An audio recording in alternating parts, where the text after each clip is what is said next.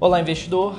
Juan Esquiavo para BS2 Asset aqui, comentando sobre um tema que vem sendo frequente no noticiário político e econômico e que vem influenciando muito na precificação dos ativos pelo mercado, que é o teto de gastos públicos e a sua manutenção ou eventuais mudanças.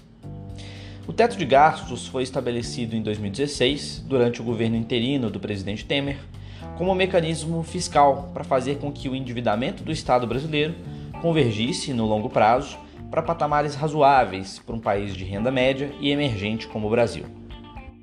O momento em que o teto de gastos foi estabelecido foi bastante oportuno, já que a relação dívida-PIB do país havia crescido mais de 20 pontos percentuais nos três anos anteriores e mostrava uma trajetória crescente para os anos seguintes.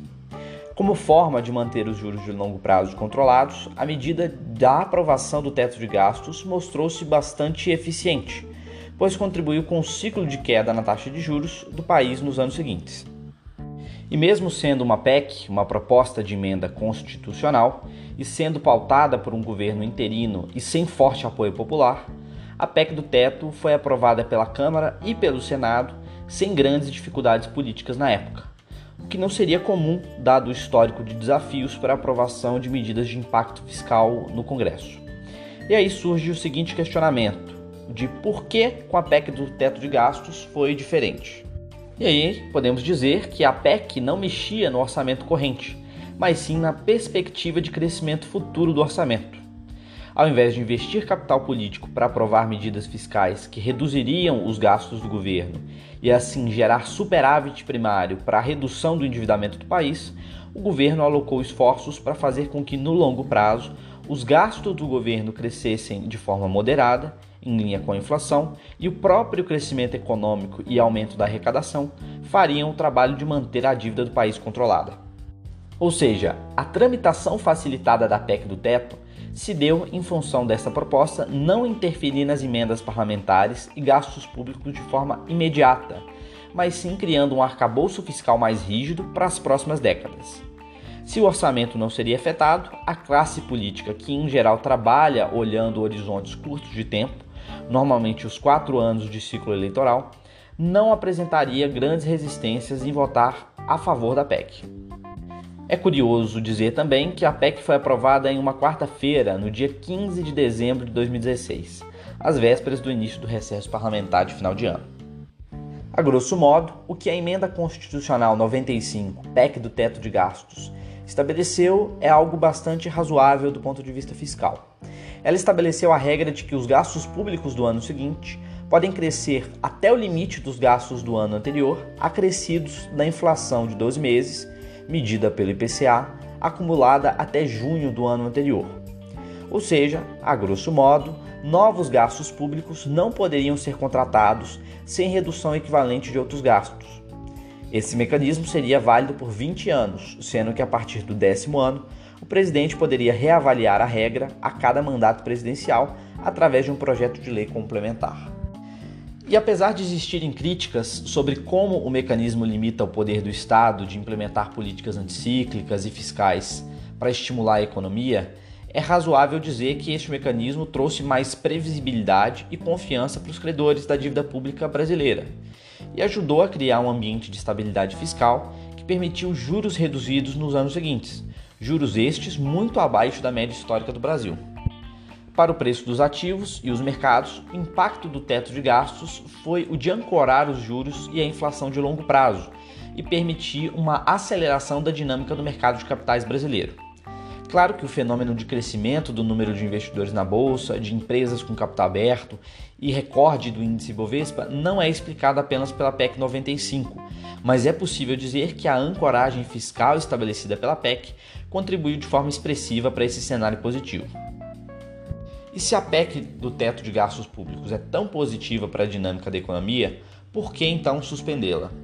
Bom, o esforço de combate ao coronavírus e as consequências econômicas da pandemia forçaram os governos de todo o mundo a ampliar gastos públicos, a fim de estabelecer políticas anticíclicas e evitar um cenário de depressão econômica global.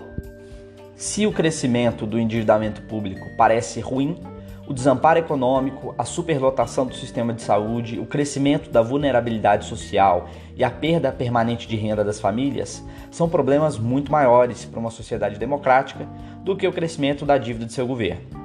Por isso, em 2020 e 2021, foram articulados, junto ao Congresso Nacional, mecanismos jurídicos para que os gastos extraordinários no combate à pandemia não fossem incorporados no teto e, assim, a sociedade brasileira pudesse enfrentar os desafios da crise sanitária.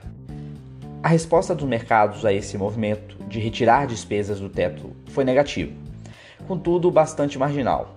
Houve o entendimento de que estes eram rompimentos temporários e necessários para não fragilizar ainda mais o já lento crescimento econômico do país. Contudo, a premissa do rompimento temporário do teto de gastos tornou-se mais permanente do que era esperado em 2020. Para 2021, tornaram-se comuns expressões como puxadinho, cobertura, laje, para definir o teto de gastos, já que tanto o Congresso quanto o governo passaram a ventilar novos programas e medidas que elevariam o gasto público além do permitido pela regra do teto para 2022. Os dois grandes buracos abertos no teto de gastos para 2022 vieram de fontes diferentes. O primeiro deles, em junho de 2021, com orçamento de precatórios recorde para 2022, que tornaria a regra do teto inexequível e obrigaria o governo a superar o teto em mais de 50 bilhões. O segundo buraco parte de um projeto capitaneado pelo próprio governo na tentativa de ampliar o programa de renda e seguridade social já existente, o Bolsa Família, com outro nome, mais abrangente e com valor médio dos benefícios maior, com a expectativa de que esse programa contribua para a melhora da competitividade eleitoral do candidato governista em 2022. Ou seja, caso os dois buracos no orçamento sejam mantidos para 2022, haverá um descumprimento da regra do teto de gastos e as despesas do governo terão um crescimento superior à inflação, que já mostrou-se bastante alta no período. Dito isso, qual o impacto para o mercado e preço dos ativos? Em uma palavra, desancoragem. Quebrar a regra do teto de gastos é perder a âncora fiscal que segura o crescimento da dívida do país e, por consequência, desancorar juros e inflação no longo prazo. O mercado hoje já precifica a inflação implícita longa em patamares superior a 5% e juro real de 2030 também superior a 5%. Ou seja, as curvas de juros embutem prêmios elevados, uma vez que o cenário de rompimento do teto pode ser possível. Em linha com a alta dos juros de longo prazo, a bolsa vem perdendo valor de mercado, uma vez que os juros mais altos são também maior custo de capital para as companhias listadas. O mercado vem esperando uma posição do governo e do Congresso sobre o rompimento ou não do teto, e a cada nova notícia responde com volatilidade. Nessa terça-feira, dia 19 de outubro, quando a expectativa era em relação ao avanço da PEC dos precatórios na comissão especial, o governo anunciou que faria um evento para comunicar sobre o novo programa de renda, que ampliaria os beneficiários e os benefícios do Bolsa Família. O mercado leu de forma extremamente negativa e puxou alguns vértices da curva de juros mais de 50 bips para cima, derrubou a bolsa em mais de 3% e o dólar chegou próximo ao patamar de 5,60. A reabertura da economia brasileira vem indicando volta na criação de vagas de emprego e as pesquisas do CAGED também. O nível elevado de desemprego da economia brasileira e indicadores ruins de desamparo social são sintomas estruturais das políticas públicas do país e não serão solucionados com a criação de um novo programa de renda pelo governo. A leitura do mercado é de que as justificativas do novo programa são fundamentalmente eleitorais e abandonar o principal arcabouço fiscal do país para tentar ganhar uma eleição é um trade-off ruim. O endereçamento do tema dos precatórios para o orçamento de 2022 pode dar uma aliviada nas curvas de juros. Contudo, se os esforços para a manutenção do teto de gastos forem abandonados, as chances de termos um cenário de estagflação, de estagnação econômica e inflação elevada serão maiores para o Brasil nos próximos anos, o que é ruim para ativos de risco e pior ainda para a Seguridade Social.